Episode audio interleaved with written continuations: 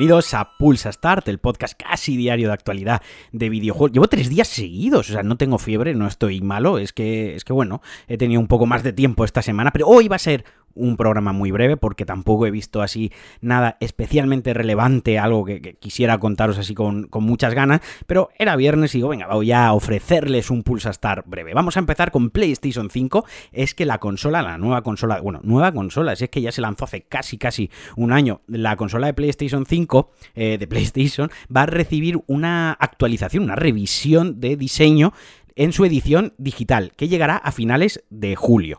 Va a ser muy. Las mejoras van a ser muy leves, muy tontas, entre comillas, y, pero me llama la atención que no haya pasado ni un año y que ya estén eh, con este tipo de revisiones. Y sobre todo cuando todavía no hay un, stock que te permita ir a una tienda y decir, venga, mañana me compro una PlayStation porque patatas, ¿no? Porque me ha dado el, el venazo.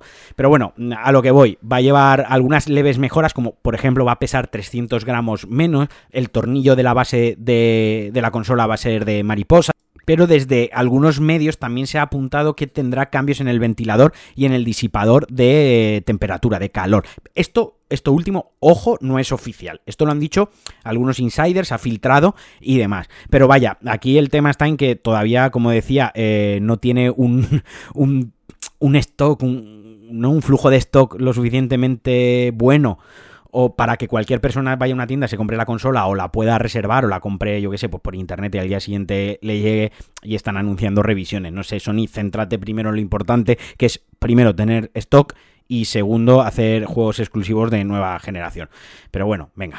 Netflix. ¿Qué pasa con Netflix? Eh, va a meterse en el sector de los juegos ya eh, de pleno con juegos para móviles que serán gratis para los suscriptores de Netflix está ahí Netflix ya desde hace un tiempo metiendo algo de cabeza en todo el mundo del, gaming, con, pues, eh, con ¿cómo se dice? Con colaboración, joder, se me ha quedado la monte en blanco, disculpad, con colaboraciones ya que estaba haciendo de algunos personajes de sus, de sus series exclusivas pues en, otros juegos, ahora me viene a la cabeza rápidamente pues Eleven de Stranger Things en Smite, también con todo el tema este de, de Witcher, que han como unificado el universo del juego y el de la serie y lo están llevando todo, digamos, a la par, el juego va a tener elementos de la serie, la serie se va a inspirar un poco más en el juego y demás, de hecho hicieron la Witcher con esta mm, juntos y, desde hace tiempo, como digo, pues Netflix le tiraba, le estaba tirando la cañita a los videojuegos y le estaba poniendo ojitos.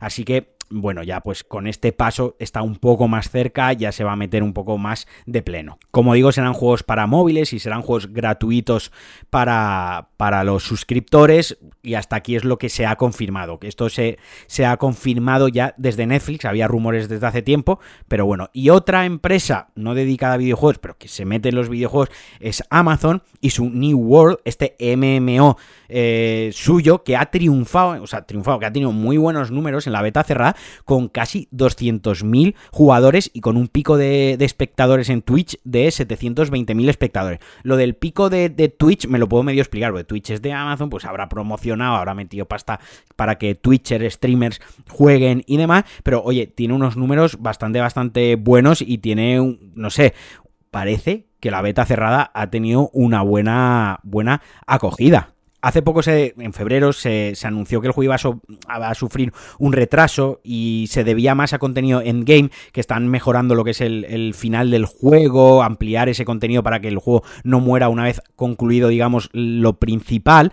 Pero yo he estado viendo vídeos, yo no lo he probado, yo no, he jugado a la beta cerrada, honestamente, pero he estado viendo vídeos y sin serio de, sin serio de estos, es decir, sin ser yo jugador de MMO, la verdad es que el juego me llamó un poquillo la atención y si tuviese colegas para darle y para probarlo y tal, me animaría. No lo veo mal del todo. Y bueno, en el, ya para acabar, en el último Pulsa Star os hablaba de esta Steam Deck, de la portátil de, de, Valve. Pues bueno, ya empiezan las compañías a animarse, y empiezan a hablar de ellas. La primera ha sido Ubisoft, ya ha dicho que llevará sus juegos a Steam Deck, digamos de manera dedicada o de manera optimizada o pensada para Steam Deck, si es lo suficientemente grande, es decir, si tiene una acogida suficientemente buena entre el público. Pero bueno, quiero decir, esto es algo que básicamente es, es, es, algo obvio, ¿no? Si la consola se vende bien, si tiene una buena base de jugadores, las compañías eh, se empezarán a animar a desarrollar, si no en exclusiva, si para dedicarle eh, algo más detallado a la propia plataforma. Pero bueno, lo positivo que veo aquí, la lectura positiva que veo es que hay, pues eso, hay ciertas compañías, pues ya empiezan a posicionarse, ya empiezan a hablar de ello, ya le empiezan a dar cierto apoyo, aunque sea con declaraciones, y la primera ha sido Ubisoft. Y bueno, ya os he dicho que era hoy breve, que no os iba a dar mucho la turra. Hasta aquí el Pulsa Start de hoy. Pasad muy buen fin de semana, ser felices, pasadlo bien, jugar mucho a videojuegos. Esto de ser felices me ha quedado fatal. Estás triste, y no estés triste. Y yo soy anti eso totalmente. Esto es un podcast de videojuegos, no sé ni por qué coño estoy diciendo esto. Pero bueno, que lo paséis bien, que juguéis mucho a videojuegos. Yo sigo metido con el Assassin's Creed Odyssey, por eso no estoy contando. ¿A qué está jugando? Pues sigo jugando al Assassin's Creed Odyssey. Ahora estoy con los DLCs. La primera vez que compro un DLC de un Assassin's Creed. Cuando me acabe el primer DLC ya os contaré que me ha parecido el juego en su conjunto, que me está flipando porque llevo más de 100 horas. No voy a comprar el segundo DLC porque he visto el contenido y tal, y con el primero es lo que el primero es el que me interesa. Y después de eso no sé exactamente a qué jugaré. Probablemente le dé otra pasada a, Plague Tale con la excusa de que están en, el Plus la versión de PlayStation 5. Ya me lo pasé, pero quiero pasármelo con, con las mejoras de Play 5. Quiero darle otra vuelta, más un juego bastante breve. Y en casa además, pues estamos rejugando a ratos el de Last of Us 2. Lo está jugando mi pareja, yo lo estoy viendo al lado de, de ella y estoy reviviendo esa historia maravillosa de, de Ellie y de Abby. Y bueno, esto está siendo mis últimas semanas en cuanto a los videojuegos. Venga, va, no me enrollo. Siempre digo que no me voy a enrollar y acabo enrollándome mucho. Un abrazo muy fuerte, un besazo y adiós.